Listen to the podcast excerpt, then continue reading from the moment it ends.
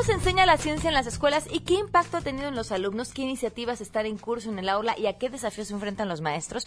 De esto y mucho más vamos a platicar el día de hoy. Esta evaluación no va a revisar el trabajo concreto que realizan los maestros en el aula.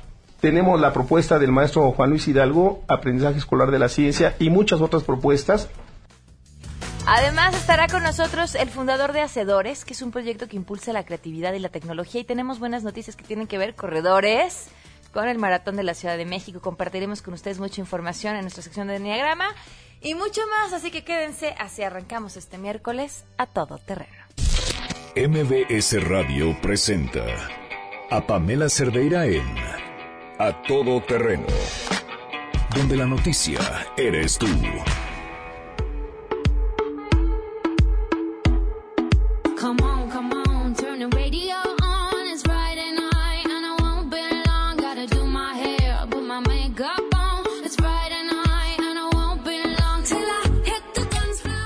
Buenas tardes, gracias por acompañarnos a todo terreno en este miércoles 27 de julio del 2016. Soy Pamela Cerdeira. Saludos a Berna, a Cristian Silva, Alejandro García, Ernesto Avilés, a Fabiola y a Ricardo de León. Muchas gracias por eh, escribirnos y por estar al tanto de lo que aquí sucede. El teléfono en cabina 5166125. Les dejo mi número de WhatsApp para que nos manden mensajes de texto 5533329585. El correo electrónico a todoterreno arroba mbs.com y en Twitter y en Facebook me encuentran como Pam Cerdera. No soy quien para adelantárseles, pero si se quedaron sin inscripciones para el medio maratón que es este fin de semana, sí, ¿verdad? Quédense aquí con nosotros. Les Yo sé lo que les dijo, les conviene. Vamos con la información. El presidente Enrique Peña Nieto iniciará este miércoles una gira internacional por Perú y Argentina, donde asistirá a la toma de posesión del nuevo presidente peruano, Pedro Pablo Kuczynski, y realizará una visita de Estado en Buenos Aires con el objetivo de relanzar las relaciones bilaterales junto con su homólogo Mauricio Macri. En la ciudad de Lima, el primer mandatario se sumará a los otros cinco presidentes de Latinoamérica que han confirmado su presencia, entre ellos los de Chile, Colombia, Paraguay, Ecuador y Argentina, además del rey emérito Juan Carlos I de España Luego de su presencia en Perú el viernes 29, el presidente Peña Nieto se trasladará a la capital de Argentina, en Buenos Aires, para sostener un encuentro privado con Mauricio Macri y encabezar una reunión de comitivas, tras lo cual estará siendo testigo de diversos acuerdos de colaboración en materia comercial, de medio ambiente, académico y cultural. Cabe señalar que esta será la cuarta ocasión en que Peña Nieto y Macri se reúnen luego de sus primeros encuentros en Davos, Suiza, Washington, Estados Unidos y también en Frutillar, Chile. Les informó para Noticias MBS, Omar Aguilar García. Luego de más de ocho horas de reunión entre funcionarios del gobierno federal, así como gobiernos locales e integrantes de la Coordinadora Nacional de Trabajadores de la Educación, básicamente no se logró ningún acuerdo, por lo que declararon un receso y en un principio se había anunciado que sería el día de hoy a las 11 de la mañana que se reanudaría esta reunión. Sin embargo, los maestros de última hora decidieron posponerla hasta nuevo aviso. En entrevista tras este encuentro el día de ayer, el líder de la sección 7 de Chiapas, Adelfo Gómez, dijo que el diálogo está empantanado aunque insistió en que la negociación no está cerrada. El líder magisterial acusó al gobierno federal de llevar una política de doble vía y pretender dar respuestas mínimas a sus planteamientos. Sigue existiendo por parte del gobierno federal una política implementada de doble, de doble carril, una política donde se pretende ir en doble, en doble vía y que en este sentido siguen tratando de implementar algunas situaciones que me parece que no tienen verdaderamente el contexto para solucionar el conflicto. Los líderes de las secciones de Oaxaca, Michoacán y Ciudad de México, entre otros, insistieron en que no van a ceder a la imposición de la reforma educativa y no van a aceptar el modelo educativo que presentó el gobierno federal. Los representantes del magisterio advirtieron que de no encontrar una ruta concreta a la abrogación seguirán desarrollando sus manifestaciones. En esta reunión fue encabezada por Luis Enrique Miranda, subsecretario de Gobierno, estuvo acompañado por autoridades también de la Secretaría de Educación Pública y autoridades de los estados antes mencionados. Para Noticias MBS, Hatsiri Magallanes. El secretario ejecutivo del Consejo Nacional de Evaluación de la Política de Desarrollo Social, Gonzalo Hernández Licona, advirtió que si en los próximos días no se ponen de acuerdo con el INEGI, la medición de la pobreza para el año 2016 estará en riesgo. Entrevistado tras sostener una reunión de trabajo con la tercera comisión de la permanente, el titular del Coneval destacó la necesidad de que se trabaje de forma rápida para que la encuesta 2016 sea comparable con los años anteriores. Si no logramos tener una claridad en la comparabilidad de 2016 con años previos, hay que decirlo desde ahorita, porque si no en un año va a pasarnos lo mismo. Esa parte tiene que ser muy concreta, muy rápida, porque ya empieza el levantamiento y ser muy sinceros. Que el INEGI nos diga con toda sinceridad, mira, si se puede o no se puede o lo que sea, y tomar cartas en el asunto. Por otro lado, el presidente del INEGI, Alfonso Santaella, aseguró ante diputados y senadores que no hubo mala fe en los cambios realizados a la metodología para medir la pobreza. Para Noticias MBS, Oscar Palacios. Gracias, Pamela. El Consejo de Protección Civil Capitalino aprobó este martes la hipótesis del simulacro 2016, el cual se llevará a cabo en las 16 delegaciones el próximo 19 de septiembre a las 11 horas. Durante la segunda sesión ordinaria presidida por el titular del ramo, Fausto Lugo, en calidad de secretario ejecutivo del Consejo, se acordó que el simulacro tendrá una hipótesis de sismo de 8.1 grados con epicentro a 28 kilómetros al sur de Atoyac de Álvarez Guerrero. En consecuencia, se activará el sistema de alerta sísmica mexicano a través de los radioreceptores instalados en escuelas, edificios de gobierno, unidades habitacionales, así como en altavoces de las cámaras de videovigilancia del gobierno capitalino. El sonido preventivo se emitirá a las 11 horas para dar inicio al ejercicio. La Secretaría de Protección Civil puntualizó que el objetivo del simulacro es fomentar la cultura de la prevención y evaluar los procedimientos establecidos en los protocolos de programas internos o de plan familiar, informó Juan Carlos Alarcón. El director del Sistema de Aguas de la Ciudad de México, Ramón Aguirre, descartó que exista una amenaza real de inundaciones en la capital, esto debido a los trabajos subterráneos que se han hecho.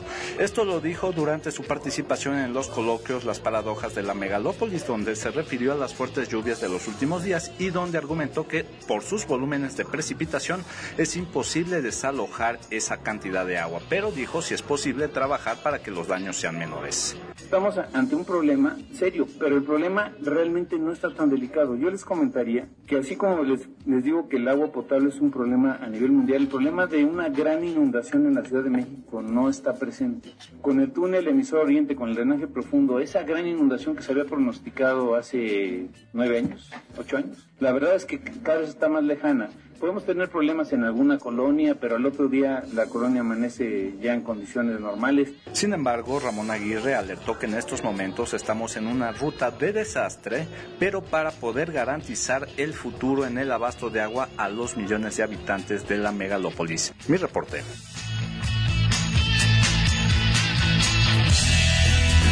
Son las 12 del día con 11 minutos. Le quiero agradecer a Bernardino Arroyo que nos mandó una imagen a través de WhatsApp.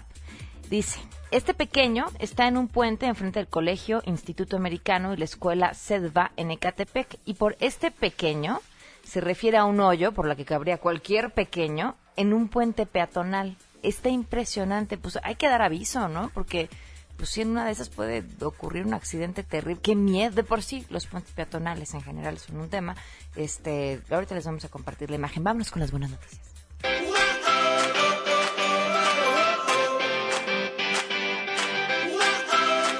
Muchísimo gusto recibir en este espacio a Horacio de la Vega, director del Instituto del Deporte de la Ciudad de México. Bienvenido, ¿cómo estás? Gracias, mi querida Pamela, a todo dar. Siempre lo que tenga que ver con lo que están haciendo en materia deportiva en la Ciudad de México es una buena noticia. Sí, la verdad es que, digo, de entrada es una instancia, digamos, muy noble. El deporte es noble, ¿no? Por naturaleza y la verdad el hecho de que hemos llevado ya tanto a la maratón de la Ciudad de México, ¿no? Telcel como a la, a la media maratón de la Ciudad de México, ahora con, con, este, con Banorte tenemos una alianza muy, muy importante. Hemos crecido estos, estos dos proyectos de manera importante. Platicábamos antes de, ¿no? de entrar aquí al, aire contigo que eh, empezamos prácticamente con, do, con 6.800 corredores entre medio maratón y maratón en el 2012. Cuando lo tomamos nosotros en el 2013 lo hemos ido incrementando y ahorita ya son 35.000 corredores en la maratón y 25.000 corredores en la media maratón. ¿Esperabas eso? Pues esperaba sobre todo la, en la maratón, porque sí nos pusimos un objetivo muy claro de qué es lo que queremos hacer en el 2018. Lo pensamos al revés, en lugar de decir qué queremos hacer a los siguientes tres o cuatro meses de, ¿no? de, agosto del 2013, dijimos qué queremos lograr en el 2018 y prácticamente creamos una eh, pues mecánica y una estrategia de marketing y demás para lograr lo que queremos lograr en el 2018 y eso ha tenido eh, un nivel pues, no nada más de ejecución positivo sino de planeación que ha permitido que la gente se enganche, ¿te acuerdas? las medallas y todo este rollo. Y lo que sí me ha sorprendido es la media maratón. Y me sorprende y no porque la media maratón, que es una distancia, por supuesto, más cómoda para los corredores, pero la vez que no lo pensábamos crecer tanto, pero francamente ahorita te puedo decir que, tiene incluso más potencial de crecimiento que el, que el propio maratón. Es que también las medallas del media maratón son distintas son distintas. más delgaditas, ¿no? Pero siguen siendo la E, la E, todas las, sí, son más, este, más chiquitas, están como encapsuladas en un recuadro, a diferencia de las del maratón, que básicamente es la letra solita, ¿no? Me dices, planeamos eso que queríamos hacer para el 2018. ¿Qué es lo que quieren hacer para el 2018? Es que cuando, cuando pensamos esa estrategia dijimos que, que para el 2018 primero queríamos que la maratón de la Ciudad de México estuviera en los, en los 10 mejores maratones del mundo. Y después empezaron a dar coyunturas muy interesantes porque en el 2018 se cumplen 50 años de México 68. Entonces dijimos, bueno, tenemos 6 años, son los, ¿no? los 50 aniversarios de México 68. Pensamos de ahí en la parte de la ruta olímpica. Eh, se nos ocurrió también la idea de, hacer este tema por retro con la imagen que todos conocemos de los Juegos Olímpicos del 68 y, y digamos que, que ponerlo en contexto con la maratón actual. Eh, y después sacamos que en esos seis años pues tenemos las letras de México, que son seis letras, y dijimos pues sean, coleccionables, y se empezaron a desarrollar realmente estrategias en donde cada uno de los años tiene una, este, una letra del, ¿no? de la palabra México y que termina con la O de Olímpico. Entonces tienes la M de mujer, la e, la e de ecología, que fue el maratón del 2014, después o la X, que toda la imagen era en negro y era como de rock y de música, después viene la C de, la I, perdón, innovación, que es este año, la sede cultura y la audio olímpico y cada uno de estos años tenemos ese ese contenido. La media maratón a, la hora que lo separamos tenía el objetivo principal de, preparar a los corredores para la maratón propiamente, pero francamente hoy te digo que ya tiene vida propia, o sea, ya es un evento que, que es el medio maratón más grande del país, el medio maratón más grande de toda Latinoamérica hoy día, y estoy seguro que vamos a seguir creciendo con este proyecto. A ver, y ahora cuéntame de esto que les otorgó la Asociación Internacional de Federaciones de Atletismo. Ah, la, la Federación Internacional, eh, eh, tenemos dos certificaciones o tres, si lo queremos ver así. Una es que la, la Maratón de la Ciudad de México, Telcel, tenemos un, una, eh, digamos que un ranking que estamos hoy día en los primeros 13 del mundo. Lo agarramos por ahí el 280 y tantos, ahorita somos el 13 del mundo. por otro lado, es clasificatorio para Boston, está certificado para que puedas clasificar aquí para el, ¿no? para el Maratón de Boston. Por otro lado, tenemos la certificación verde, que hicimos todo un contenido ecológico con la intención de que tengamos este, no, pues esta parte importante de sustentabilidad. Y después la certificación o la, etiqueta bronce. Entonces, los maratones a nivel mundial, la manera de cómo se pueden rankear por la IAF, la Federación Internacional de, Atletismo, son por etiquetas. Entonces, tienes la, empieza con la bronce, la plata y la oro. Hoy día la bronce somos el único maratón de toda Latinoamérica que tenemos esa etiqueta. Solamente en Estados Unidos la tienen, ¿no? Nueva York, Chicago, Boston, este, tienes cuatro o cinco maratones en Estados Unidos y lo que queremos es seguir este, creciendo en ello, ¿no? La verdad es que son, eh, es un trabajo, ¿no? Este, consistente, paulatino, pero sí con, con, digamos que con las ideas muy claras de lo que queremos lograr en el 2018.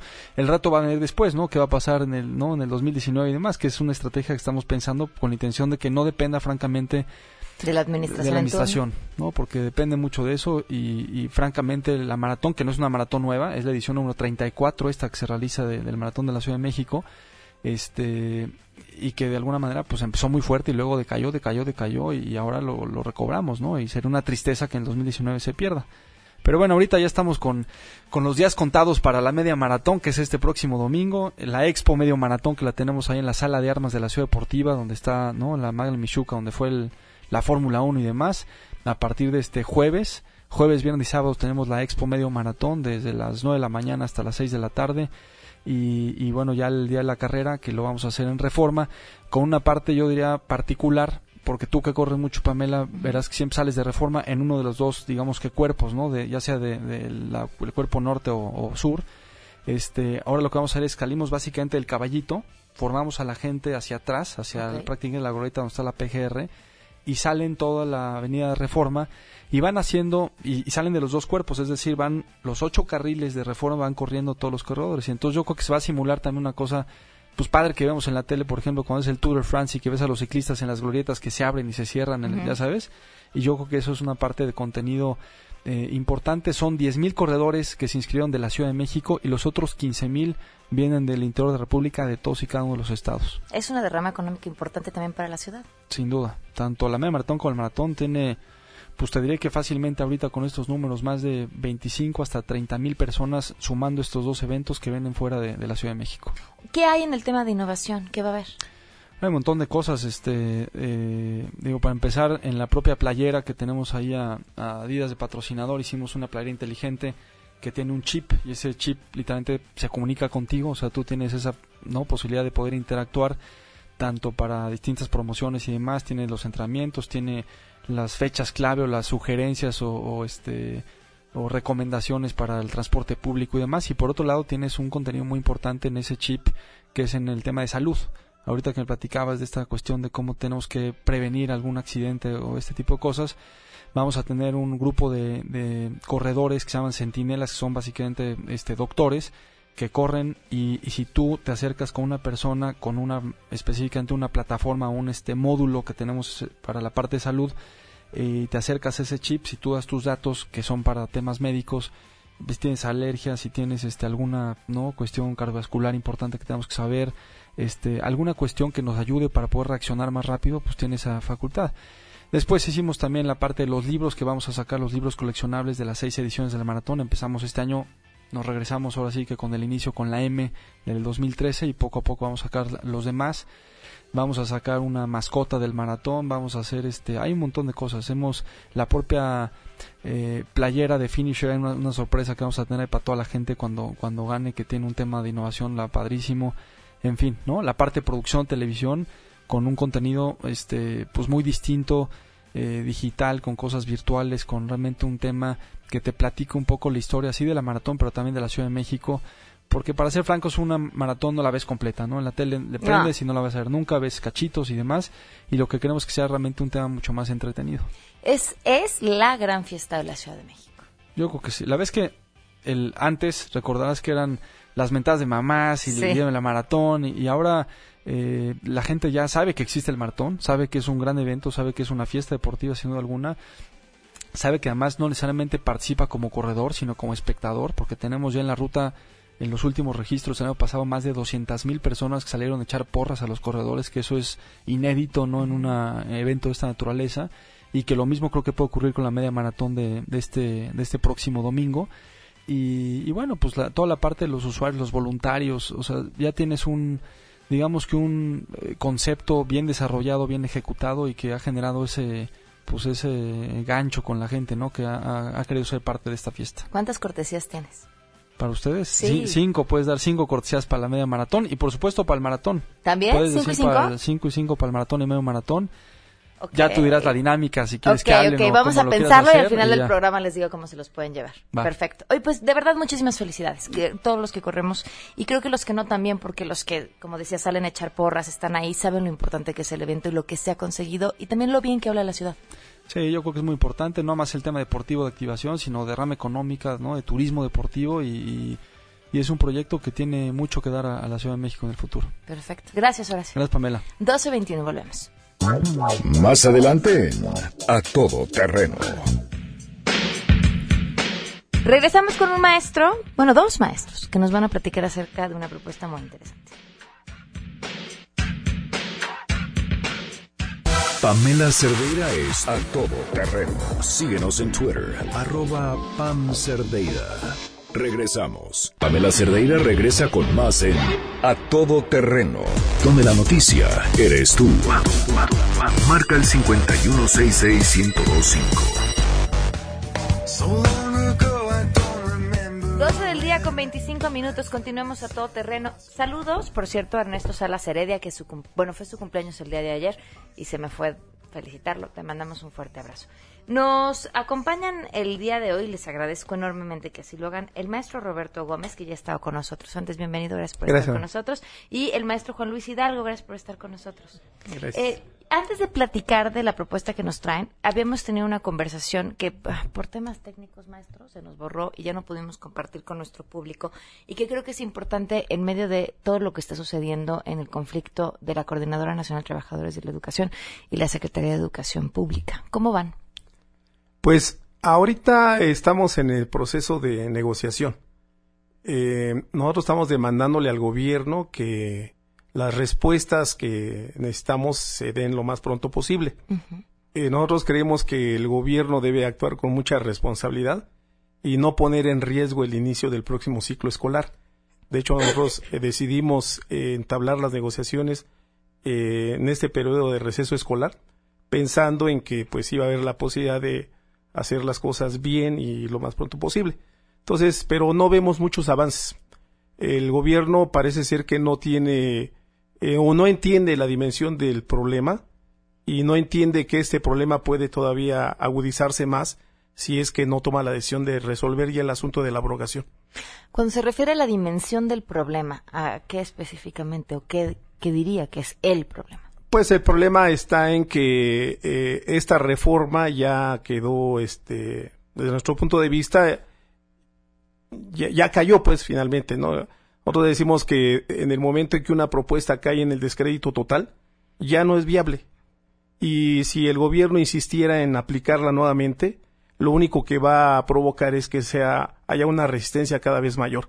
Maestro, no, no, no dudo de, porque lo hemos platicado aquí en diferentes ocasiones, de las razones por las que no están de acuerdo con la reforma, pero es solo un grupo, no son todos los maestros los que estén en contra específicamente con la reforma. Pues yo creo que a veces se plantea que no son todos porque no todos están en paro indefinido. Pero bueno, los las semanas previas al fin de curso se puso en evidencia que somos miles de maestros en todo el país. Por ejemplo, aquí en el Estado Federal, pues nosotros no estábamos en paro indefinido. Sin embargo, en las dos semanas previas al fin de curso, eh, se llevó a cabo una toma generalizada de las escuelas por parte de los padres de familia. Y bueno, ahí se puso en evidencia que no es un pequeño grupo.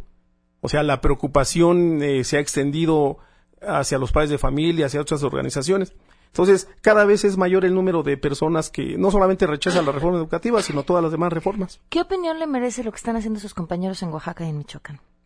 Yo creo que los compañeros han hecho esfuerzos por crear las condiciones para que se dé el diálogo. Por ejemplo, en el caso de Oaxaca, a mí me parece que la, la voluntad que mostraron los compañeros al, pues al no boicotear la Guelaguetza oficial y hacer la Guelaguetza eh, propia, popular, eh, pues es una muestra, pues, ¿no? De, de, la disposición que tienen los compañeros. Evidentemente lo que se da es que el gobierno no responde en las mismas, los mismos términos. Por ejemplo, había hecho el compromiso de liberar a los compañeros detenidos, lo está haciendo a cuentagotas, solamente van tres compañeros, y bueno, pues tenemos un número grande de compañeros detenidos. Me cuando me refiero a, los, a lo que está sucediendo en Oaxaca y Michoacán, me refiero a la forma en la que se está, pues prácticamente ahorcando al comercio en general. Pues yo creo que es una situación a la que orilla el mismo gobierno, porque tenemos miles de compañeros que no cobran su salario. O sea, no tienen los recursos para mantener a sus familias. Y de esto ya llevamos casi tres meses.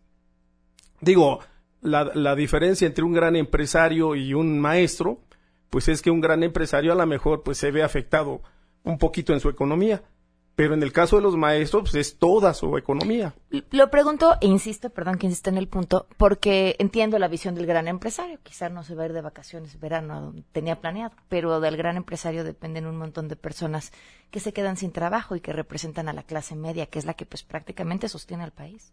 Sí, por eso nosotros decimos que de lo que se trataría en todo caso es de resolver el problema. ¿Cuántos días llevamos ya con la mesa de negociación? Desde el día 22 de junio. Estamos por cumplir casi un mes y lo que ha hecho el gobierno es dilatar. Entonces yo creo que si el gobierno realmente quisiera resolver el conflicto y evitar todo este tipo de cosas, pues lo, lo, que puede hacer es darse una respuesta. Desde el Congreso les ofrecieron que presentaran una iniciativa ciudadana con su propuesta para modificar la reforma educativa. ¿Qué pasó con eso?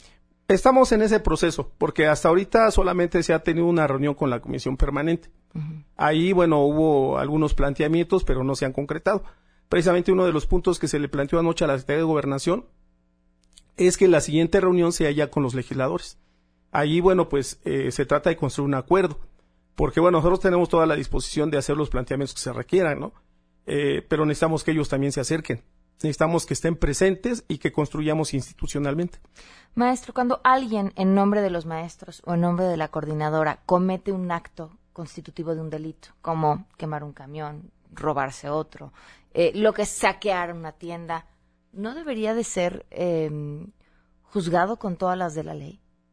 Pues yo creo que aquí deberían de ser juzgados todos, porque creo que los delitos que se cometen en este país, digamos solamente este nos muestran que existe una gran impunidad, ¿no? Eh, tenemos asesinatos de periodistas, por ejemplo, ¿no? Tenemos secuestros a diario, tenemos este robos multimillonarios, pues, de los propios funcionarios. Pero cuando se comete una protesta social y se caen este tipo de cosas, entonces hay un señalamiento descabellado, pues, ¿no? Eh, se magnifican las cosas. Yo creo que son los contextos los que finalmente generan, en ciertas ocasiones, cierto tipo de situaciones que no compartimos, pues, pero que son parte de la realidad. De, la confrontación, de la crispación que hay. Se lo pregunto porque creo que para el público era importante escucharlo. La última vez que platicamos en esta conversación que no pudo salir al aire, su respuesta fue, en la sección 9 no compartimos la violencia ni ciertos actos que se están llevando a cabo como modo de presión, pero el público no lo había escuchado y era importante hacerlo. Nosotros como maestros de la sección novena eh, siempre nos hemos pronunciado por hacer acciones pacíficas, lo que nosotros hemos encontrado es que cuando queremos hacer nuestras manifestaciones, pues quienes nos los impiden son los propios granaderos. Por ejemplo, van varias ocasiones en que nos planteamos hacer eh, movilizaciones hacia el Zócalo y nos detienen en el hemiciclo a Juárez con miles de granaderos. Y en la vía de los hechos quienes bloquean son ellos, no nosotros. Nosotros, eh, si tenemos el paso libre, avanzamos, realizamos nuestros mítines y ahí terminamos. Bueno, Vamos al tema que los trae aquí, que tiene que ver con una iniciativa y con una propuesta para enseñar eh, sobre la ciencia. Ahora sí, maestro Juan Luis Hidalgo, cuéntenos de qué se trata. Bueno, me gustaría empezar por mencionar el momento actual del modelo educativo, donde hay una posición en contra de este y que la gente puede preguntarse por qué estamos en contra. Y es que la experiencia nos ha mostrado de que las propuestas viables solamente surgen a través de la discusión con los maestros. No puede haber una propuesta que venga de arriba y en esta ocasión la propia CEP escogió muy mal el nombre de llamarle modelo, cuando en el ambiente internacional el modelo es un planteamiento formal hecho por unos cuantos y que tiene poca viabilidad de ser llevado a la práctica. Ahora, en este modelo sí están invitados los maestros de la coordinadora a trabajar y a discutir, ¿no? Sí, están iniciando esas discusiones, de hecho. Sí, pero la lógica del trabajo es llegar a discutir que algo que ellos hicieron. Mejor le cuento brevemente cómo se llevó a cabo la propuesta. Nosotros, eh, primero, como cuando yo era maestro de primaria, hicimos una asociación civil. Esta asociación civil, como se sabe, la gente no cobra, y nos reunimos preocupados por los problemas de la escuela. Y entonces la mecánica es más o menos la siguiente, llegamos a las escuelas y con los maestros nos podemos a discutir los problemas del aula, los problemas de trabajo. Y bueno, grosso modo, no voy a extenderme, voy a, a mencionar tres grandes problemas. El primero es la burocratización de la vida escolar. Los maestros hoy dedican más tiempo al papeleo que a enseñar. Los maestros de hoy están más eh, cuidadosos de, de, cumplir este, la parte burocrática y administrativa de dar buenos resultados. Ese es un gran problema.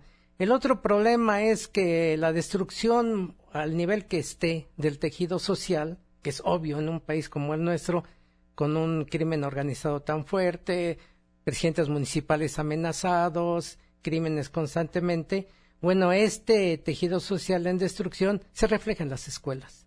De tal manera que los maestros se enfrentan la violencia vecinal, familiar, en los ambientes escolares. Y no tienen, por cierto, no solo una estrategia para enfrentarlo, sino ni siquiera el respaldo de las autoridades.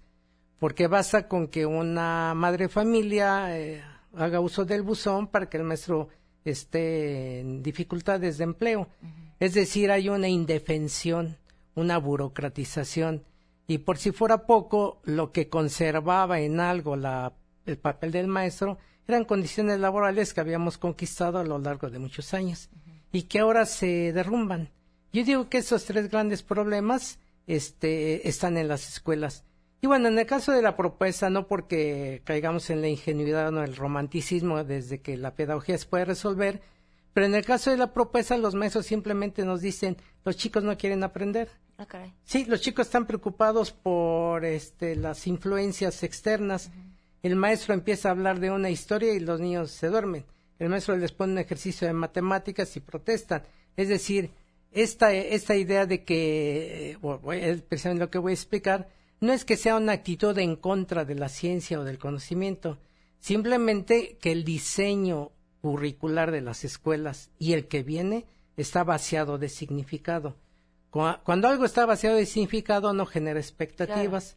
Y bueno, ese es el punto de partida del que nosotros, cuando llegamos a las escuelas, empezamos a ver. Y nos dimos cuenta que hacer significativo el aprendizaje reclamaba varios asuntos, pero entre otros reclamaba de teoría, de teoría pedagógica, y reclamaba de recuperar la experiencia de los docentes. Cierto, nos tardamos casi 15 años en tener una propuesta eh, que hoy eh, luce de las mejores en Oaxaca y aquí en, el, en Iztapalapa y en otros lugares hemos mencionado, hemos dado a conocer algunos de sus lineamientos. ¿En dónde se está implementando esta propuesta? fundamentalmente en secundarias técnicas de Oaxaca, en eh, preescolar, porque es una cosa muy interesante. Los maestros cuando hacen suya la propuesta son capaces de traducirla a distintos niveles a partir de su experiencia. ¿Y cuáles son los resultados que han visto tras implementarla? los resultados son verdaderamente fascinantes, aunque no estén, digamos, en los patrones de validación de una propuesta. De lo que se mide hoy, claro. Pero son muy interesantes, por ejemplo, por decir un caso, cuando llegamos a la secundaria de Teotongo, en la Mixteca, las expectativas de las niñas de secundaria era irse con un chofer del sur que las sacara del lugar, porque no había nada. Con lo, con lo que eso conlleva, ¿eh? Y después de llevar a cabo la propuesta durante tres años, que fue una de las grandes satisfacciones que tenemos los maestros jubilados, me invitan las chicas de la secundaria y me empiezan a platicar todo lo que quieren hacer porque esa propuesta de la ciencia en la escuela, del aprendizaje escolar de la ciencia, apunta fundamentalmente a generar expectativas de conocimiento, expectativas de desarrollo. ¿Qué querían hacer después de esos tres años de esas Estudiar. Estudiar, eh, ir a los Cobao, ir a las prepas, ir a donde se pudiera ir, eh, terminar en la UABJO, es decir, salen con una expectativa porque la propuesta que hemos eh, ido elaborando es una propuesta que pone en el centro, sobre todo, el significado del aprendizaje, el significado del uso de los conocimientos y, digamos, para decirlo de una manera clara, este desarrollo de una propuesta basada en el significado de los contenidos tiene una repercusión muy interesante que es el desarrollo de la inteligencia, o para decirlo de otra manera, el desarrollo de habilidades comprensivas y lógicas. Este es uno de los materiales que tendría que estar en medio de la discusión que se está dando con la Secretaría de Educación Pública, ¿no? Bueno, nosotros decimos que la propuesta que hace la CED nuevamente es unilateral. Y segundo, eh, no toma en cuenta todo lo que existe en el país, ¿no? Y nosotros lo que nos planteamos es, eh, como lo defienden los compañeros de la Comisión Nacional, construir nuestra propia ruta. Maestro, pero ¿han acercado ese material? Claro, se han buscado, con, claro, sí. ¿Y qué ha pasado? Pues, eh, bueno, no sé, el maestro les puede platicar cómo ha sido la relación en el caso de Oaxaca, ¿no? Sí, por ejemplo, en el caso de Oaxaca, hoy lo decimos con orgullo, una propuesta que nació de discutir los problemas en el aula, hoy se, ha traducido en una propuesta didáctica que se llama La ciencia en la escuela. Se ha traducido en la organización de campamentos científicos donde eh, ahora sí podemos vincular la escuela con las comunidades a partir de la defensa del territorio y del medio ambiente. Eso nos ha permitido incluso ahora proponernos el establecimiento de estaciones científicas escolares que permitan a las escuelas producir sus propios conocimientos. Este es quizá un argumento sutil de la pedagogía, pero los afanes por cambiar de la escuela ya tienen muchas decenas, décadas. ¿Cómo puede la gente que nos está escuchando informarse sobre este modelo que están aplicando, que ya están aplicando en Oaxaca? Bueno, en la página del IEPO está la información sobre la Casa de las Ciencias de Oaxaca. Pero además tenemos publicaciones. Algunas fueron publicadas aquí en el sitio federal y otras en Oaxaca. Y, y estas publicaciones dan cuenta de todo este proceso. Pero además, en las, eh, digamos, el planteamiento como circula en las redes, este, es, digamos, como equivalente a preguntarse cómo le hacen los maestros argentinos a organizar sus campamentos. Bueno, la gente se mete a la red, la gente con, busca esas propuestas alternativas que les llamamos. Yo incluso sostengo que en México existe un movimiento de educación alternativa que no tiene voz porque no se le ha generado un espacio. Pero que esa propuesta que yo estoy trabajando en Oaxaca, junto con esta, hay muchas.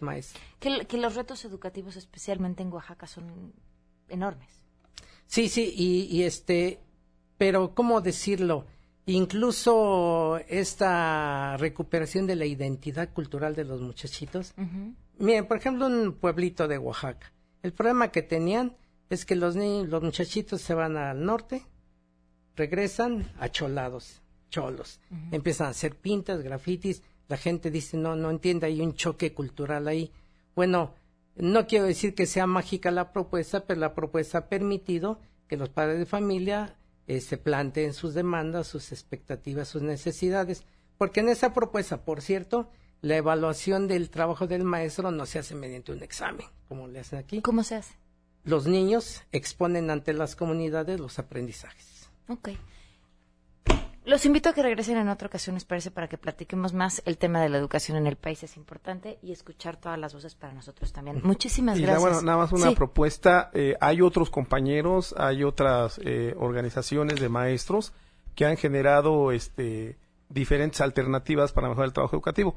Yo creo que a nosotros lo que nos interesa es que la gente las conozca, las escuche. Claro. Ahí me gustaría, porque bueno, este es de los pocos espacios que nos abre esa posibilidad, si hay la oportunidad para que en las siguientes ocasiones vengan otros compañeros. Por supuesto. Y puedan exponer también su trabajo. Y yo digo, a lo mejor este, el Secretario de Educación Pública también es parte de la audiencia de este programa y bueno, de esa manera también si él le interesa, este, antes de que renuncie, este, pues que escuche algo de, la experiencia que hay en este país. Maestros, muchísimas gracias a los dos por habernos acompañado. 12 con 42 volvemos. Si te perdiste el programa A Todo Terreno con Pamela Cerdeira, lo puedes escuchar descargando nuestro podcast en www.noticiasmbs.com. Pamela Cerdeira regresa con más en A Todo Terreno, donde la noticia eres tú. Marca el 5166125. 12 con 48 minutos, continuamos a todo terreno. A ver, escuchen bien. Tenemos cinco entradas para el medio maratón de la Ciudad de México este fin de semana. Dos se van a ir por teléfono, dos se van a ir por WhatsApp y dos se van a ir por... y uno se va a ir por Twitter. Es decir, la matemática no me sale, ¿verdad? El teléfono. Espérense, no marquen todavía que, tienen que contestar una pregunta. 5166125. El WhatsApp. 55 33 32 95 85. Y en Twitter me encuentran como Pam Cerdeira. Son dos, dos y uno. A las primeras personas que contesten, ¿qué se come mientras estás corriendo un maratón? ¿Qué comen los corredores? Hay varias respuestas. Podrían ser las correctas. Las primeras dos personas que contesten a través de cada vía y la primera por Twitter se llevan estas entradas. Ahora sí, cambiando de tema. Antonio Quirarte, fundador y director de Hacedores, bienvenido, gracias por estar Muchísimas gracias por la invitación. La última vez que estuvo aquí Enrique Ansures platicamos un poco acerca de las impresoras 3D y demás y me decía, no, tiene que venir a Antonio a, Antonio contarte lo que hace. Cuéntanos. Ok, pues, pues muchas gracias. Efectivamente, eh, Hacedores eh, se dedica a promover mucho lo que es el movimiento Maker en el mundo de habla hispana y pues habría que, explicar un poquito qué es esto del movimiento Maker, ¿no? El movimiento Maker es una revolución eh, tecnológica y educativa que está sucediendo ahorita en este momento en todo el mundo y pues eh, que tiene implicaciones tanto económicas, sociales y de educación vastas y muy interesantes. como quizás lo sabes, la impresión 3D, tecnologías como el Internet of Things, los wearables, ahorita hablando de corredores, cosas que empiezas a aportar en tu cuerpo, eh, lenguajes de programación, incluso hasta la biología sintética están desarrollándose a pasos eh, insospechados, ¿no? Realmente a una velocidad sumamente rápida. Y eh, pues todo esto es lo que está sucediendo en, este, en este movimiento que está desarrollando versiones asequibles de esos avances tecnológicos que antes nada más estaban al alcance de grandes industrias con grandes recursos económicos. Entonces, ahora el movimiento maker está formando parte de esa revolución tecnológica y educativa que está sucediendo. ¿Cómo? ¿Cómo? Gracias a los makers, ¿no? O a los hacedores, que son personas que están creando cosas. Así, tan sencillo como eso, ¿no? Hay un resurgir por el volver a hacer cosas con nuestras manos, ¿de acuerdo? A dejar de ser consumidores pasivos para convertirnos en creadores activos. Bien sabemos que cuando creamos cosas o arreglamos cosas con nuestras propias manos, pues adquirimos un, gozo, ¿no? Un gusto. Incluso cuando regalas o recibes algo de alguien que lo hizo por sus propias manos. Vale más. Mucho más, ¿no? Entonces, eh, gracias al Internet principalmente, es que más gente alrededor del mundo está creando cosas desde lo básico. Básico, estamos hablando de papel, madera, hilos, hasta lo sofisticado como robots. Y lo están compartiendo en Internet, ¿no? Entonces, a la hora de compartir, también hay ya una apertura de recibir una, una, una serie de comentarios que te van a permitir eh, mejorarlo, este, hacer otras versiones. Y eh, pues es lo que está sucediendo eh, con los makers, ¿no? ¿Y cómo se está empujando este movimiento aquí en México? ¿Y tú específicamente qué haces? Bien, mira, pues Hacedores ya tiene casi cuatro años de haberse fundado. Eh, y lo hacemos ah, con muchas actividades, eventos, talleres, clases. Estamos trabajando muy de cerca con las, con las escuelas, porque este está entrando como un nuevo modelo educativo y bien lo sabemos que como humanos aprendemos más haciendo. Entonces este movimiento está embonando muy bien con las nuevas generaciones. Si tú tuvieras la oportunidad de darle clases a un salón de chicos de secundaria, verás lo cada vez más complicado que es retener su atención. Claro. Eh, varias escuelas ya están permitiendo que accedan a los salones con dispositivos, con su teléfono, su tablet.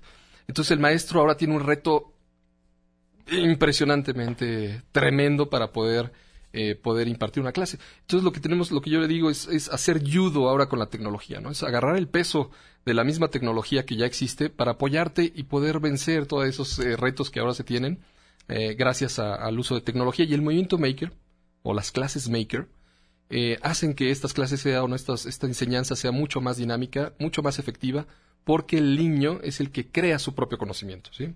O sea, tenemos que empezar desde ahí. Nosotros no enseñamos. ¿En qué clases o en qué escuelas ya están trabajando y cómo lo hacen? Por supuesto, estamos trabajando con el Colegio Hebreo Magen David, que es la primera escuela en Latinoamérica que ya tiene un makerspace. Y aquí voy a hacer un paréntesis muy amplio. Todo esto está sucediendo en espacios que se llaman makerspaces y que también eh, eh, responde a tu pregunta, ¿qué más estamos haciendo? Un makerspace es un espacio colaborativo donde gente eh, accede a herramientas que quizás no les convenga comprar o tener en casa, ¿no? Una impresora 3D te puede costar alrededor de 20 mil pesos. Claro. Entonces dices, pero si nada más la voy a utilizar media hora, ¿dónde lo puedo hacer? Pues en un makerspace. Oye, necesito, perdón. No, no, tú tienes un, o sea, me hablas de esta escuela, pero ¿hay en la Ciudad de México un makerspace al que yo pueda ir y usar la impresora? Correcto, tenemos uno que está justo detrás de la catedral de aquí en el Zócalo. Ok. Es en República de Guatemala. Eh, eh, tenemos este espacio que está abierto a todas las personas que quieran acceder. Eh, funciona como un club deportivo tú en un club deportivo pagas una membresía por hacer uso de los aparatos que ahí existen para ejercitarte. Pues bueno, en un makerspace tú también pagas una módica cantidad al mes para poder tener acceso a las herramientas especializadas, y no tanto, desde un martillo, que ahí están para que puedas desarrollar cualquier proyecto. Oye, como en un club deportivo también hay entrenadores que te digan, oye, ah, aquí lo estás haciendo mal. Correcto, tenemos mentores y hay personas que te pueden ayudar y también damos muchos talleres, talleres desde introductorios hasta avanzados en diversos eh, temas tecnológicos. Y en el tema de las escuelas que nos platicabas, ¿cómo lo están usando los chavos? ¿Qué es lo que están desarrollando? Ah, es súper interesante porque, de hecho, bueno, Magen David es una que te lo mencioné, Colegio Israelita y Tarbut es, otra. Estamos creando también un makerspace para el CONACID en Pachuca. En fin, empieza, esto está empezando a, a tener más tracción. ¿Y cómo lo están utilizando? De hecho, con las escuelas ahorita tenemos un gran problema los niños no quieren salir de esos espacios, ¿no? Porque justamente están viendo que eh, está siendo personalmente significativo todo lo que ahí dentro están haciendo, ¿sí? No es lo mismo exigirle a un niño o obligarlo a realizar alguna actividad a que él, por sus propios medios e intereses, pueda desarrollar algo. Entonces, ¿cómo está sucediendo esto? Pues materias que pareciera que no tienen relación con el hacer o las ciencias o la física o las matemáticas, como puede ser el civismo, la geografía, biología, se están llevando ya a cabo en esos espacios, ¿no? Donde los profesores, a quienes también capacitamos, los estamos, no diría enseñando, porque realmente los profesores ya lo saben, sino nada más es un, breve empujoncito de cómo cambiar la mentalidad de enseñar en el tradicional pizarrón a llevarlo ahora a la acción, ¿no? ¿Por qué te dedicas a esto? Porque me encanta. sí, realmente me, gusta mucho, me gusta mucho la innovación, la tecnología y ahora eh, los efectos que estamos teniendo pues a nivel educativo y social, la verdad es que, que, me gusta mucho. Eh, el ambiente que se vive en el Makerspace, les recomiendo visitarnos, pueden acceder, vayan, eh, serán bienvenidos pues es muy rico porque tú ves gente creando en una mesa desde algo muy sencillo con maderas, en otro lado vas a estar viendo a un chico que está haciendo un dron eh, con aerostático, otro está cortando con una cortadora láser y lo más bonito e importante es que el ambiente es colaborativo. O sea, a ver si yo, mi hijo, que, le encanta construir cosas, eh, decide que quiere construir un dron y yo no tengo ni la más remota idea de cómo, el punto de partida es decir, sí, ¿cómo no? Vamos al Makerspace y ahí te empapas, platicas, discutes y tendrás la herramienta para poderlo hacer. Correcto. Ok. ¿Hay alguna página? Sí, hacedores.com. Perfecto. Y el del Makerspace es makerspace.hacedores.com. ¿Qué es lo más interesante que has visto que se crea en este espacio? Ah, mira, eh, de primera instancia se me viene a la mente un, equipo de chicos de la UNAM, eh, de diversas carreras. Unas chicas de biología crearon dos, eh, dos bacterias que son capaces de medir la insulina dentro del cuerpo humano.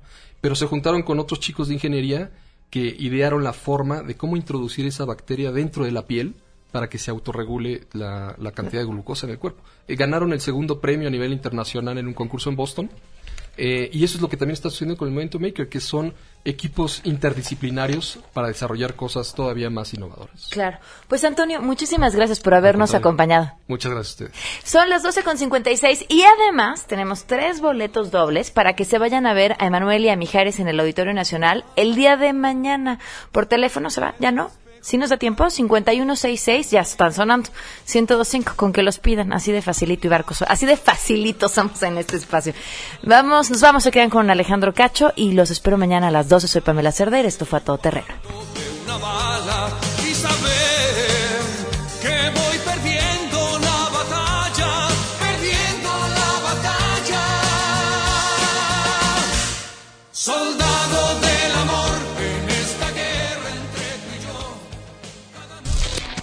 MBS Radio presentó a Pamela Cerdeira en A Todo Terreno.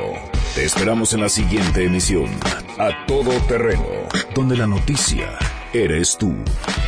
MBS Radio, en entretenimiento, estamos contigo.